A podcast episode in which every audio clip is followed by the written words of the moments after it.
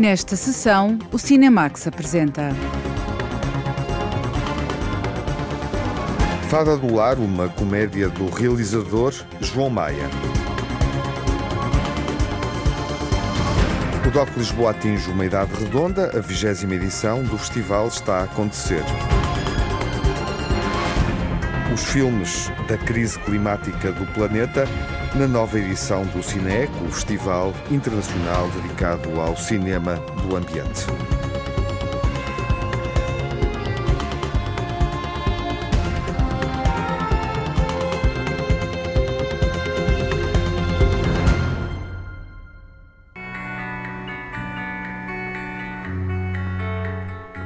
A Fada do Lar é uma mãe solteira que se desdobra de uma forma surpreendente para gerir diversas dificuldades e problemas cotidianos. A Margarida Vaz apresenta-nos esta personagem de uma comédia portuguesa.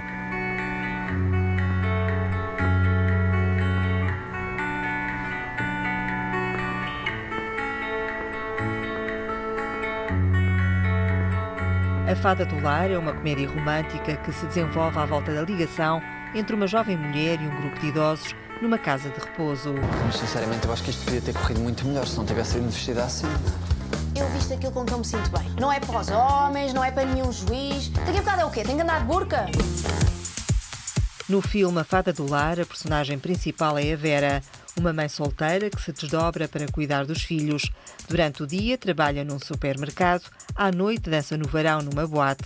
Quando comete um pequeno delito, é condenada a fazer serviço comunitário num lar. A história e as características da personagem seduziram a atriz Joana Metraz. A Vera é uma mulher muito fiel a si própria, que é muito julgada pela sua aparência, pelas suas escolhas de vida, eh, que muitas vezes não são escolhas, são coisas que ela tem de fazer eh, para, para sobreviver, para que os filhos possam sobreviver. A profissão da Vera é que for preciso. A Vera faz o que for preciso para poder sustentar os seus filhos, a coisa mais importante da vida dela. Portanto, é uma mulher super batalhadora, super capaz, capaz de se adaptar e fazer vários trabalhos diferentes, em várias alturas diferentes da vida.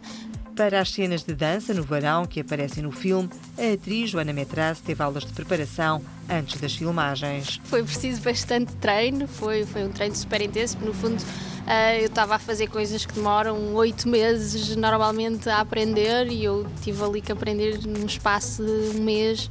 Um, elas super intensas, andava toda, toda negra, mas eu adoro, eu adoro fazer personagens e papéis que tenho de aprender uh, um skill extra para servir o personagem. A mim dá-me imenso prazer e foi, foi muito divertido. Já há 15 anos tinha tido umas aulas e não tinha chegado nem de perto a fazer uh, coisas como, como acabo por fazer naquela coreografia de cabeça para baixo e coisas do género. No filme A Fada do Lar, a personagem de Joana Metraz estabelece uma relação muito próxima e afetuosa com os idosos. Foi uma mais-valia para a atriz. Para mim, isso é uma das coisas mais bonitas do filme e um dos maiores porquês de eu querer fazer isto, além desta personagem feminina muito forte. Acho que é super importante a mensagem. Acho que, como se vê, está super atual. Estão a sair estas notícias de coisas horríveis que se passam nos lares. E a Vera, ao mesmo tempo que ela é uma mulher tão forte e tão madura, ela tem quase um olhar inocente de criança sobre as coisas e, e ela chega e ela para ela o coração não tem idade, ou, ou, a idade que tem é uma coisa boa e o que ela vê é as histórias cá para contar, ou a vida que as pessoas ainda têm para viver e o desejo que ela tem de lhes trazer mais vida. Conte lá a história de quando esteve preso. Eu também tive preso, às minhas ex-mulheres. Mas aqui não é isso o teu trabalho. Chispador! Ou era de fumas? Uma casa de repouso é o cenário principal da Fada do Lar. O filme mostra o dia a dia e a dinâmica de um lar. A atriz Márcia Breia tem o papel de uma das utentes. É uma senhora que está num lar, aparentemente poderia estar no lar porque não tinha sítio para estar nem quem tomasse conta dela. A senhora é despachada, é, tem ideias fixas tem, e, e, é malandra. Ela faz amizades rapidamente com uma das miúdas que está lá para fazer uma espécie de serviço cívico e, e aí eu acho que é a parte mais interessante que esta senhora exibe de fora do normal. Faz pedidos à miúda que são coisas que aparentemente não se deveriam pedir, muito menos num lar. Que é completamente ela toda para a frente. A atriz Márcia Breia divertiu-se com a personagem que interpreta. tem um comportamento pouco habitual para uma mulher idosa que vive num lar. Assim que conhece a miúda e que percebe que ela tem uma vida lá fora muito atrativa, a velha acha assim. Ela deve ter coisas que a mim me interessam, que quebram esta monotonia e não está com meias medidas. Pede erva, porque diz que é para curar as suas doenças, mas da maneira como ela diz e a maneira como ela põe as coisas, eu creio que é mesmo porque ela gosta daquilo. Isso não é normal aparecer num filme numa senhora com 70 e tal anos. Apesar de ser uma comédia, a Fada do Lar toca em assuntos atuais e delicados. A atriz Márcia Breia compreende o que se passa nos lares de idosos. Estamos num lar que é suposto ser um sítio, um ninho de acolhimento de quem já não tem muito para a frente. E isso eu gosto de ver retratado no filme. Os lares não são nenhum paraíso. Agora, há lares e lares, e há razões para se aceitar um lar e outras que não se aceita mesmo. Não é fácil, de certeza. Para aquelas funcionárias, a maior parte delas, umas têm preparação, outras não. Não é fácil tratar de pessoas em, em, em idade terminal. Não é fácil pessoas que já perderam muitas, já perderam a razão bastante. É preciso ter uma paciência muito grande e é preciso amá-las. E é isso aí que a gente começa a perceber que nem sempre resulta porque não é fácil amar as pessoas assim, já na decadência. Olá, Sr. Alberto, vinha ver como é que está a sua mão. Esta está ótima. Esta é que não está assim muito boa, mas demora tempo, deixa lá. Então, e tu tens uma banda? Não sabia. É verdade. Aliás, eu ia te convidar para um ensaio. Dá-me a querer dar música.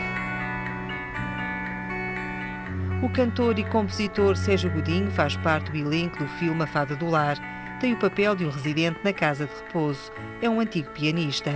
Sou um utente desse lar.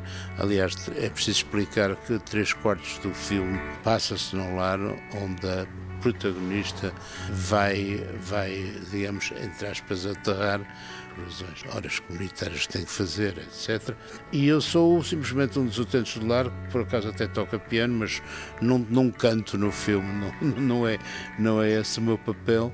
Enfim, eu no lar, digamos que sou sou só mais um, sou, enfim, portanto eu estou aqui como representante do povo, do povo do lar, posso dizer. Sérgio Godinho aproveitou o filme para falar de uma doença profissional que afeta os pianistas. O músico no filme não canta, mas toca piano. O tema foi composto por ele próprio. A música minha, não é? De facto, é música, digamos, quase ambiente, não é? Não, não foi de improviso. Eu compus primeiro isso, mas não é nada importante no filme, é uma passão. Como digo, eu acho que o filme vale pelo seu todo. Uma cena em que ele diz que teve uma coisa que, que existe em certos uh, instrumentistas, que é um síndrome de fadiga crónica, e portanto ele tem que reaprender como um bebê aprende a andar, teve que reaprender a tocar e tem que tocar coisas simples porque não dá para mais, não é? Foi um toque pessoal, por acaso, que eu próprio acrescentei. A Fada do Lar foi um projeto que agradou a Sérgio Godinho, classifica-o de uma fábula dos tempos modernos o foco é também aquela personagem principal, não é? E o que é a vida de uma rapariga que é caixa de supermercado e que acaba por ter um, um emprego secundário de sobrevivência e que acaba por ir parar a esse lar. Essa personagem está sempre presente, não é? Eh, acho que é um argumento bem congeminado e um, um feel-good movie, não é? Atenção, Portanto, há uma coisa de género positivo, é quase uma fábula. Menina, quem é? Eu sou a Vera. Meninas, olho neles. Eu sei que tu estás habituada a entreter velhos babões no verão.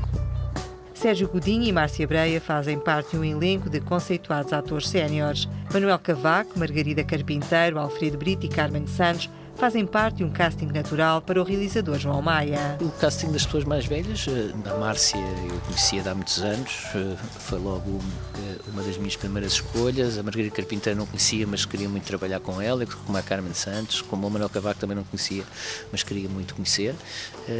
E o Sérgio Godinho também foi, apareceu porque precisávamos de um músico e de repente lembrámos-nos isso. O Sérgio Godinho dissesse que sim, o Sérgio Godinho tem pronto, já fez muitas peças de teatro, já entrou em muitos filmes e foi realizador. Eu estava um bocadinho, se calhar não, pode, não, não tem tempo, mas ele gostou da, da história e também achei, gostei muito do que ele fez.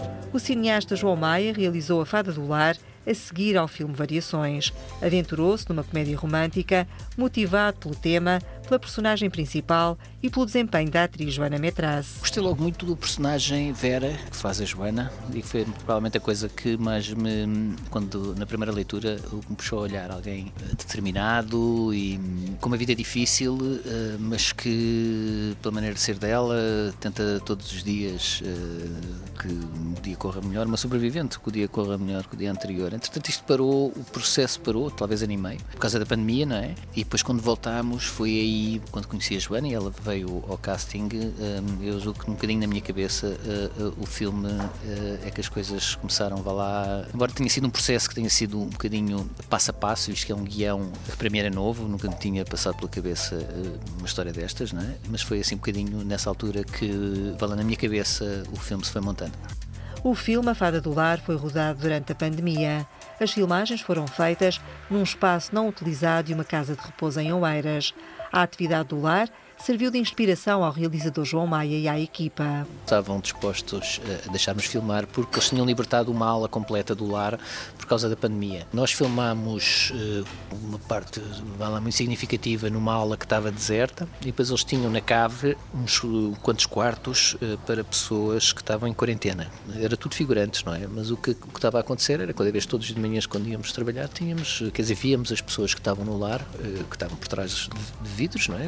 Mas víamos as pessoas, um, uh, eh, os utentes do lar. Eu foi uma coisa que quando eu vi a primeira vez achei um bocadinho inspirador, não é? Uh, eu achei que ia nos ajudar acho que ia ajudar a equipa toda, todos os dias estarmos a ver, um, quer dizer, aquele ritmo, uh, como era no lar. Foi assim que aconteceu. A Fada do Lar dirige um olhar especial para os mais velhos. É uma comédia sobre como é viver num lar de idosos. Eu sou o realizador da Fada do Lar. Uh, gostava de convidar to toda a gente a vir assistir a este filme, que nos dá muito prazer a fazer e também espero que dê prazer ao espectador quando o vir. Acho que se vão divertir muito e vão sair de lá mais felizes vão ver A Fada do Lar, que é uma, um conto de fadas que todos andamos a precisar muito. Pode ser que alguma varinha mágica acabe com algumas coisas e recomecem outras. E portanto acho que vale a pena, acho que vale a pena ver. Sendo assim, como é que fazemos em relação à Vera? Fazemos uma revolução.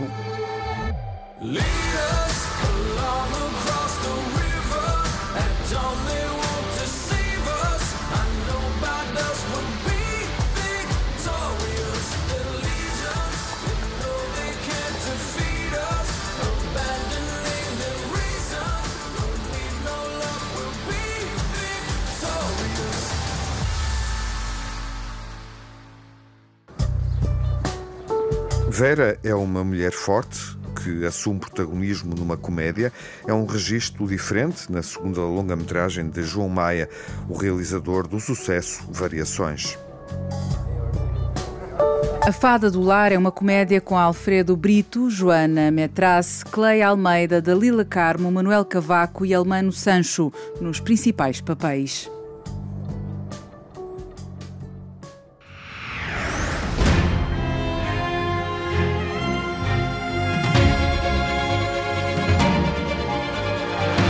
Dois festivais acontecem em Ceia e em Lisboa neste início de outubro. Na segunda parte do Cinemax vamos conhecer as propostas do Cineeco e do DOC Lisboa.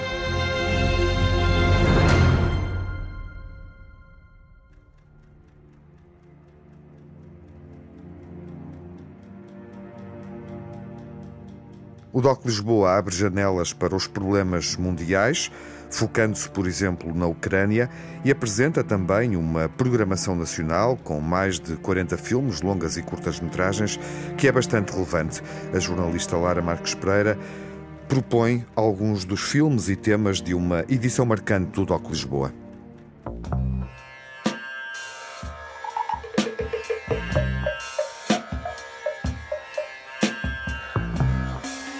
Os 20 anos do DOC Lisboa são celebrados com os convidados que foram marcando a identidade do festival através das ideias de cinema e dos olhares sobre o mundo. Uma galeria imensa em formato digital, como explica Miguel Ribeiro, da direção do festival.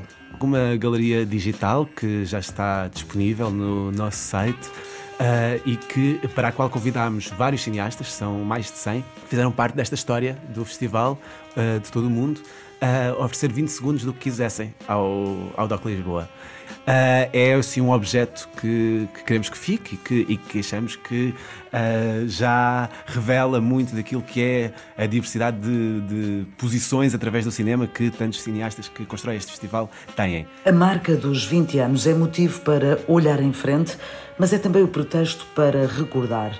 A realizadora Catarina Alves Costa fez parte da direção da Apordoc, a associação que está na origem do DOC Lisboa lembra como tudo começou, num tempo de urgência e necessidade que levou à criação do festival. Aquilo que nós dizíamos era, quando se fundou a Associação do Documentário, que depois dá origem ao festival, aquilo que nós dizíamos era criar uma cultura do documentário, pensar a partir do documentário, pensar o mundo. O cinema na mala posta foi o primeiro passo para dar visibilidade ao documentário em Portugal. O DOC acabaria por trazer o mundo inteiro até Lisboa. Na altura havia um festival que era o Festival da Mala Posta, que era o, o Manel Costa e Silva que, que, que, dirigia, que era um festival muito interessante, documentário, uh, que tinha pouquíssimo público, mas muito trabalho dele. Uh, e no seguimento da, da, da morte do, do, do, Manel Costa e Silva, nós, associação, pensamos não podemos deixar morrer este festival, este festival tem que continuar de alguma maneira. Uh, e, e, foi um grupo que se fez que, que, que fez esse, esse, esse primeiro uh, esse primeiro Doc Lisboa foi uma coisa muito associativa muito organizada por nós e depois cresceu cresceu cresceu e hoje é o é o festival que é. Catarina Alves Costa está de volta este ano ao Doc Lisboa com Margot um retrato feito do encontro em Moçambique entre as memórias do trabalho etnológico de Margot Dias, os herdeiros da cultura Maconde e a própria realizadora. Uma pessoa que vai à procura da memória que tem de outra através das imagens que esta filmou e que só consegue encontrar essa memória no confronto com, com aquela realidade, eu acho que isso para mim foi o grande, foi o grande desafio, não é? Porque as imagens dela são muito clássicas, não é? Ela está a mostrar como é que os macondes vivem, como é que a sociedade se organiza, os rituais, as mulheres a fazerem os, os potes de barro, como é que, as, que é com as crianças, portanto, ela está um bocadinho num, registro muito, uh, diria eu, objetivo, não é? Uh, e, no entanto, hoje, quando olhamos essas imagens e quando os Maconde hoje olham essas imagens, aquilo tem muitos significados invisíveis, muita coisa que estava lá, mas não estava lá, não, foi, não estava lá intencionalmente. Fiz estas imagens em 1996, quando conheci Margot Dias. Tinha ela 88 anos e eu 29. Nessa altura, contei-lhe que também queria fazer filmes, filmes etnográficos como ela. Margot sentia que eu era uma aprendiz de antropóloga. Eu Sentia que ela tinha estado à espera que alguém interrogasse o seu trabalho. Mas este encontro acabou por trazer outras narrativas que só agora, muitos anos depois, procuro compreender.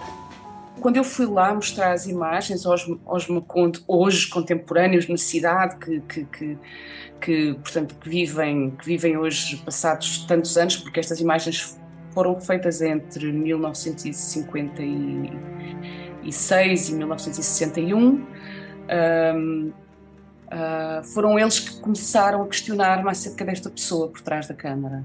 Foram eles, os macondos, foram eles que, que me perguntaram, mas quem era esta pessoa, mas como é que era esta pessoa? E eu mostrava fotografias dela e, e, e de repente percebi uh, que para eles era, era importante também esse, esse lado, que não fosse não fossem umas imagens anónimas, porque aquilo tinha muita força para eles, não é? Porque eram corpos também das pessoas que já, muitas que já morreram, não é? E um mundo que já acabou. Outras memórias são evocadas numa sessão em que serão mostrados dezenas de pequenos filmes feitos por jovens ucranianos. No cinema de urgência uh, temos uma sessão que foi com 46 filmes de um minuto uh, que foram feitos no contexto de uma oficina da One Minutes Foundation, que é uma um, fundação holandesa que trabalha sobretudo comissariando trabalhos de artistas para que façam filmes de um minuto. Um, e, mas em 2016 e 2017 uh, estiveram em vários territórios ocupados já à data pela, pela Rússia, vários territórios ucranianos, várias cidades ucranianas. Uh, onde fizeram oficinas com adolescentes para que registassem um minuto da sua vida sob, sob a ocupação. E estarão também por videoconferência vários destes uh, adolescentes, hoje já não tão adolescentes. Uma nova narrativa para a Ucrânia, numa sessão de testemunhos de como se tem vivido nas cidades da Ucrânia ocupadas pela Rússia desde 2014. Câmara, som, plaquete, ação.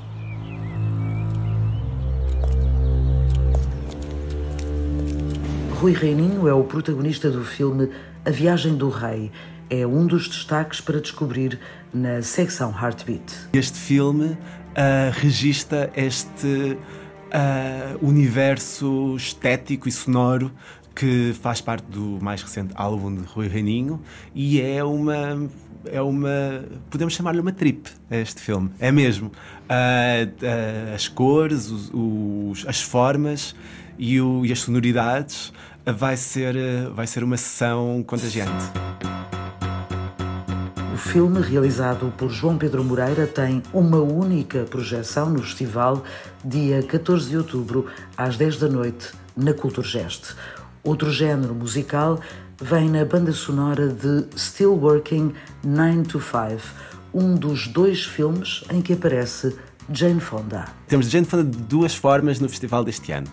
Por um lado, temos um filme, Still Working 9 to 5, que é um filme que olha para o, para o 9 to 5, para o, a comédia que, com música, onde a Jane Fonda e a Dolly Parton nos fazem rir e que e, mas que também mas este filme vai resgatar aquilo que foi o ativismo de Jane Fonda e Dolly Parton sobre os direitos laborais uh, nos Estados Unidos e, que, e, do qual este filme fez parte. All of those things about 9 to 5 the movie women are still fighting for.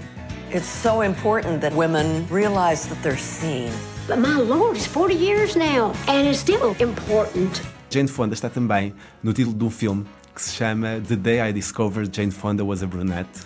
Um, mas nesse filme ela está como uma referência. É um filme sobre os movimentos feministas em França dos anos 60 e a forma como a Jane Fonda também viveu em Paris nessa altura, e, portanto é uma referência uh, nesse filme, uma, uma, referência para, aqueles, para aquele grupo de uh, mulheres feministas que nos anos 60 lutaram por uma série de alterações e, que, e, e do qual a Jane Fonda fez parte do, do debate. Numa edição que reúne quase 300 filmes, 44 são produções nacionais, uma seleção que permite cada vez mais refletir sobre quais são as fronteiras do cinema português. Já não tem a ver nem com a geografia onde o filme é feito, porque temos os portugueses feitos em, em, em todo o mundo, nem com a origem uh, daqueles que fazem esses filmes, porque temos cineastas de todo o mundo a fazer cinema português na medida em que o fazem em Portugal ou fazem com, com outras pessoas uh, de Portugal, e então isso, isso também é muito bonito. Uma das figuras do cinema português vai encerrar o festival.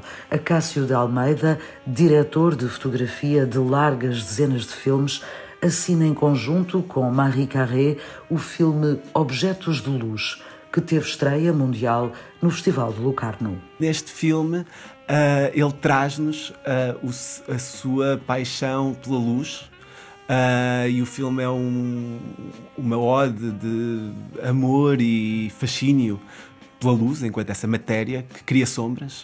Uh, e, é um, e é realmente um, um gesto de uma beleza raríssima. Uh, nesta também uma carta moral ao cinema, porque o cinema é luz, não é? Antes de tudo. Uh, e então e, e, então uma viagem pela história também do cinema contemporâneo português a partir das imagens que a Cássia de Almeida criou objetos de luz a paixão pelo cinema pela luz e pela sombra a encerrar o Doc Lisboa a 15 de outubro até lá na Culturgest nos cinemas São Jorge e Ideal e também na Cinemateca vale a pena perceber de que forma o mundo inteiro continua a caber em Lisboa.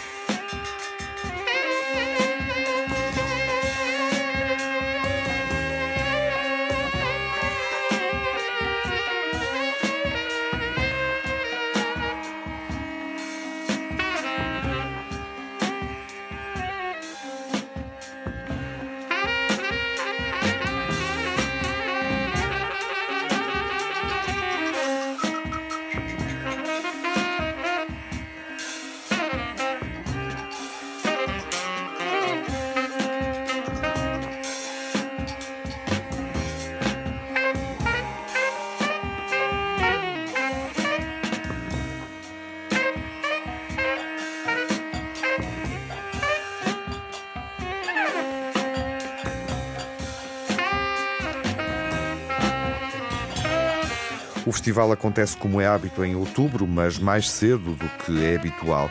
20 anos depois, o DOC Lisboa continua atento às narrativas cinematográficas do Real.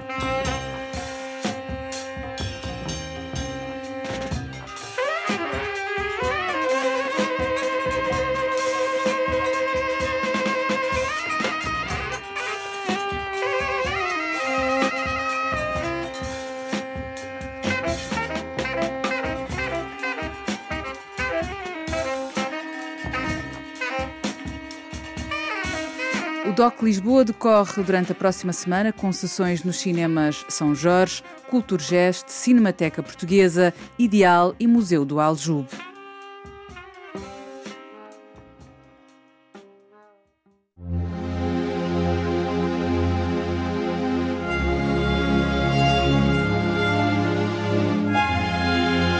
A nova edição do Cineeco vai acontecer, como é hábito, no início de outubro e como é habitual em Ceia, no coração da Serra da Estrela. É o Festival Internacional de Cinema Ambiental, programado e dirigido por Mário Branquinho. Olá, Mário. Olá, Tiago. Olá.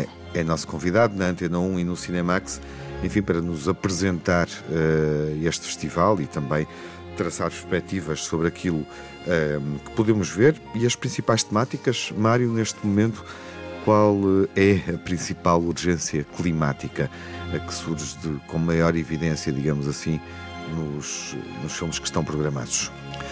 Há várias evidências que se refletem nos filmes que estão programados, desde logo um, no documentário de Marie Manique Robin sobre a fábrica das pandemias, que é uma, um, um, um documentário que eh, nos faz viajar com a Juliette Binoche por vários cantos do mundo, uh, dos quatro continentes, para percebermos este fenómeno das eh, pandemias atuais e futuras e, portanto, numa digressão cinematográfica que, de algum modo, é hum, apelativa. Mas depois vamos também emergir no universo da Amazónia e, sobretudo, das culturas dos povos indígenas nos no, na última floresta do Luís Bolognesi ou, ou, ainda na Serra do Roncador do Armando Lacerda, dois documentários brasileiros, mas depois eh, todo eh, um conjunto de outros eh, filmes, do qual destaco também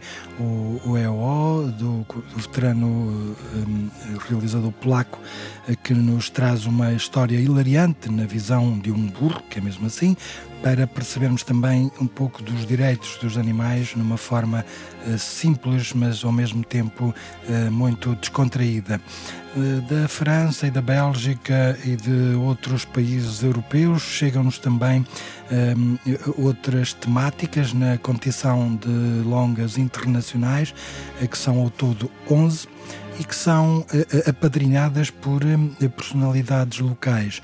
Aqui é o foco principal, a competição principal, que tem como jurados Ana Rocha, o Rui Graça e também o realizador José Barahona, que julgo que estão reunidas as condições para termos boas sessões uh, diariamente às 18 e às 21h30 no Cineteatro da Casa da Cultura de Ceia. Uhum. São essas, no fundo, as, uh, uh, as temáticas que correspondem aos filmes exibidos numa competição internacional de, de longas metragens. Enfim, uh, poderemos acrescentar uma outra, uh, uhum. gostaria também de te ouvir sobre isso, uh, que é a forma como olhamos para o território, para a pecuária, a regeneração das, das pastagens e dos solos, a utilização também da, da água. ou seja, falamos dos ecossistemas, dos ecossistemas rurais, numa altura em que um dos grandes problemas é, obviamente, eh, a agricultura mais eh, intensiva. Esse também é um tema que passa por um filme com paisagem uh, portuguesa e espanhola, ibérica, não é? Que é o Ganado ao Deserto. por exemplo, é, é um, um documentário espanhol do Francisco Vaquero Robustili que eh, mostra precisamente a utilidade da pecuária na, na, regeneração de pastagem, solos, florestas e água. Eh, é um tema muito pertinente, eh, como eh, outros que temos como foco a oliveira, uma uhum. árvore mediterrânica que está presente na longa Pedra e Oli, que é de um, também de um realizador espanhol que fala precisamente das marcas características mais reconhecidas da cultura mediterrânica ao longo da, da sua história. E isso é, é, é importante e está presente é, também neste documentário. Eh, assim como no Timing the Garden, eh, este eh, documentário alemão uhum. que nos fala de, enfim, de transplantação de árvores para um jardim privado uhum. com árvores seculares que se encontram junto à costa da Geórgia e que nos traz uma história também de algum modo invulgar de um homem que tem um hobby invulgar. Mas... Sem dúvida, essa é uma perspectiva surpreendente. Absolutamente. Uh, suscita curiosidade observar um filme, uh, enfim, que remete para uma, para uma, para uma circunstância inusitada, o transporte de, de árvores, de árvores formadas, não é? Desenvolvidas. Absolutamente. para, para um jardim privado. Uhum. Depois temos o Amuca, por exemplo, que, que é de um realizador francês, do António Spanon, que nos diz que a República Democrática do Congo podia hum. alimentar quase uma em cada duas pessoas na Terra. No entanto, um em cada seis congoleses passa fome. Ou seja, isto diz tudo desta longa um, uh, francesa, Amuka, uh, que é também um, um, sério candidato a prémio nesta competição de longas internacionais. Uhum. E, e, e, já agora nos destaques ainda hum, para Devil Put the Call in the Ground uhum. eh, de, de, um realizador, eh, aliás de uma dupla de realizadores americanos que nos falam também da devastação trazida pela indústria do carvão e também do seu declínio. Concretamente nos Estados Unidos, absolutamente, não é? Sim, absolutamente. um filme sobre uma, uma realidade industrial. Podemos fazer uma ponte para a competição de longas metragens em língua portuguesa onde encontramos narrativas também marcantes eh, sobre o, o, território, sobretudo, não é? A ocupação do território, também a agropecuária. Um, e enfim, onde o papel, digamos assim, das mulheres é determinante nessa, nessa narrativa, está de alguma forma valorizado nessas narrativas absolutamente, desde logo nas longas de língua portuguesa, que são quatro, uhum. um, da, da, realizadora brasileira Susana Lira, a mãe de todas as lutas, que tem aqui precisamente a, a luta eh, pelos direitos, por um lado, dos povos indígenas, mas na figura uh, feminina, eh, e portanto é também aqui um, um documentário de língua portuguesa que. Um, enfim, se destaca na programação, assim como também Águas de Pastaza, da Inês Alves, eh, que surge hum, na competição de longas de língua portuguesa e que nos remete também para uma hum, eh, floresta tropical amazónica, numa comunidade de crianças, enfim, eh, que de certo modo hum, também nos vai despertar a atenção, certamente um filme que nos traz a beleza hum, da, da, Amazónia, mas também um conjunto de preocupações. Uhum. Vale a pena olhar para o festival na perspectiva, obviamente, das outras, das outras secções. O festival propõe o panorama regional, com filmes focados em temáticas territoriais, que representam de alguma forma a vivência da Serra da Estrela, no modo mais específico, também uma seleção de séries e reportagens televisivas, e depois temos aqui um universo de curtas, eh, com mais de uma dezena de filmes na competição eh, de curtas-metragens em língua portuguesa e mais de duas dezenas na competição dita eh, internacional. E nas curtas-metragens não resisto a perguntar-te, Mário, até como convite também um, para o público descobrir essas narrativas. Um, enfim, a perguntar-te se o território da ficção é mais explorado nas curtas-metragens do que nas longas-metragens, que normalmente, e até pela descrição que foste fazendo, um, revelam opções de caráter documental. Eh, já há, há, vários anos que é uma nota dominante nas curtas de língua portuguesa, sobretudo mesmo portuguesas, eh, que, é, que está mais presente a ficção do que propriamente o documentário nas curtas.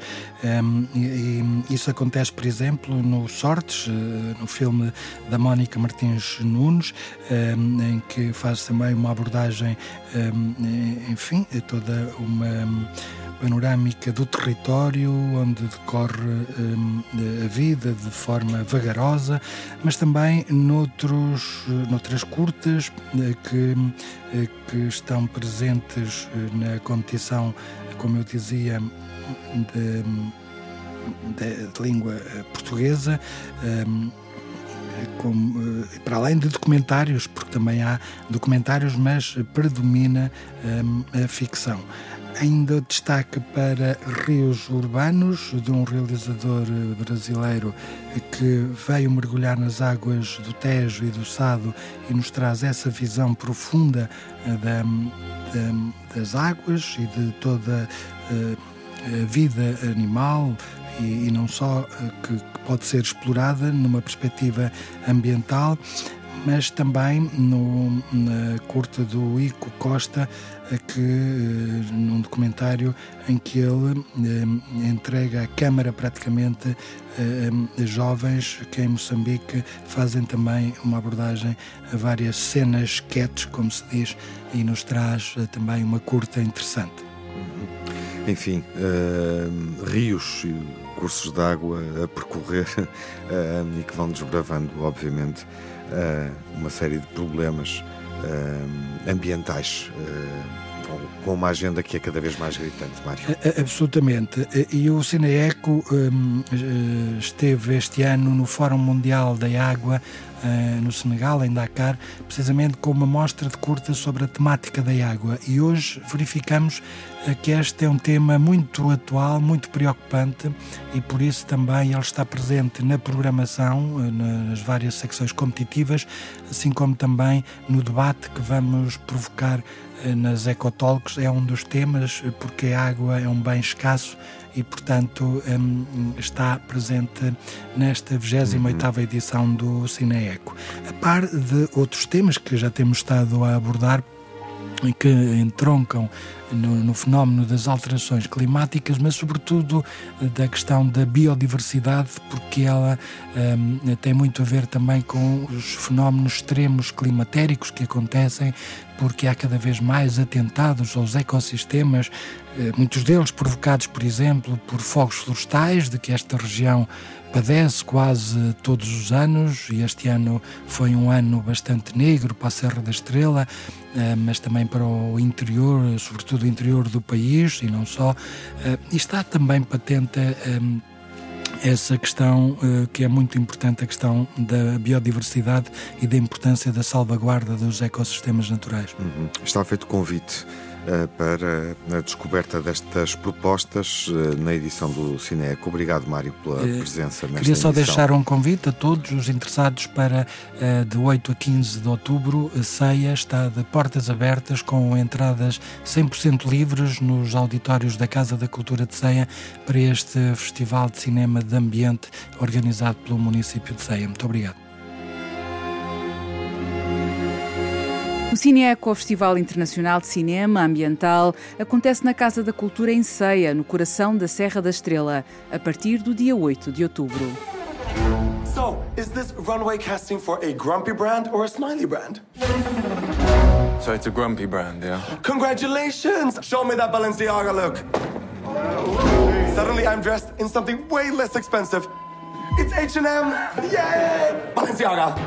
And H&M! Balenciaga! H&M. O Triângulo da Tristeza. You looks paid for the tickets. Not bad, huh? so what do you do?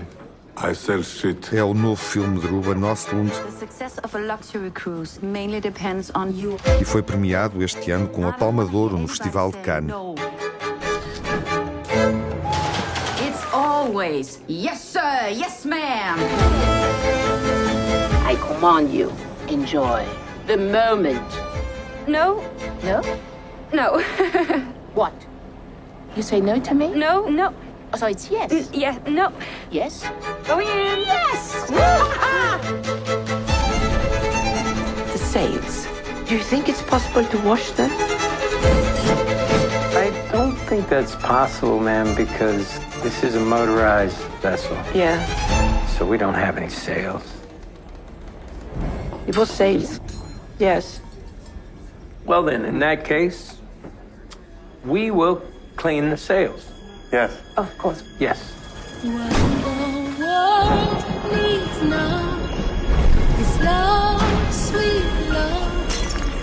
A toast.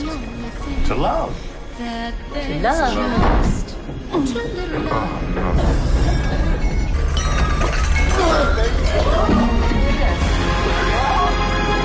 A Russian capitalist.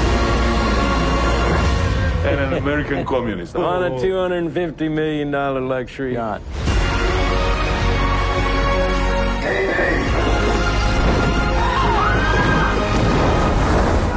The ship is going under.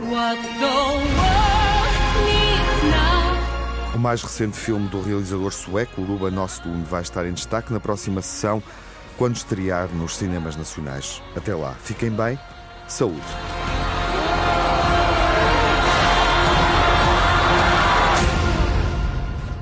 Is really bad. No Cinemax correm os créditos finais. Edição, coordenação de Tiago Alves e Lara Marques Pereira com Margarida Vaz. Sonorização de Jaime Antunes e Rui Fonseca. Pós-produção de Edgar Barbosa. Banda sonora original de Cinemax é da autoria de Nuno Miguel e remisturada por César Martins.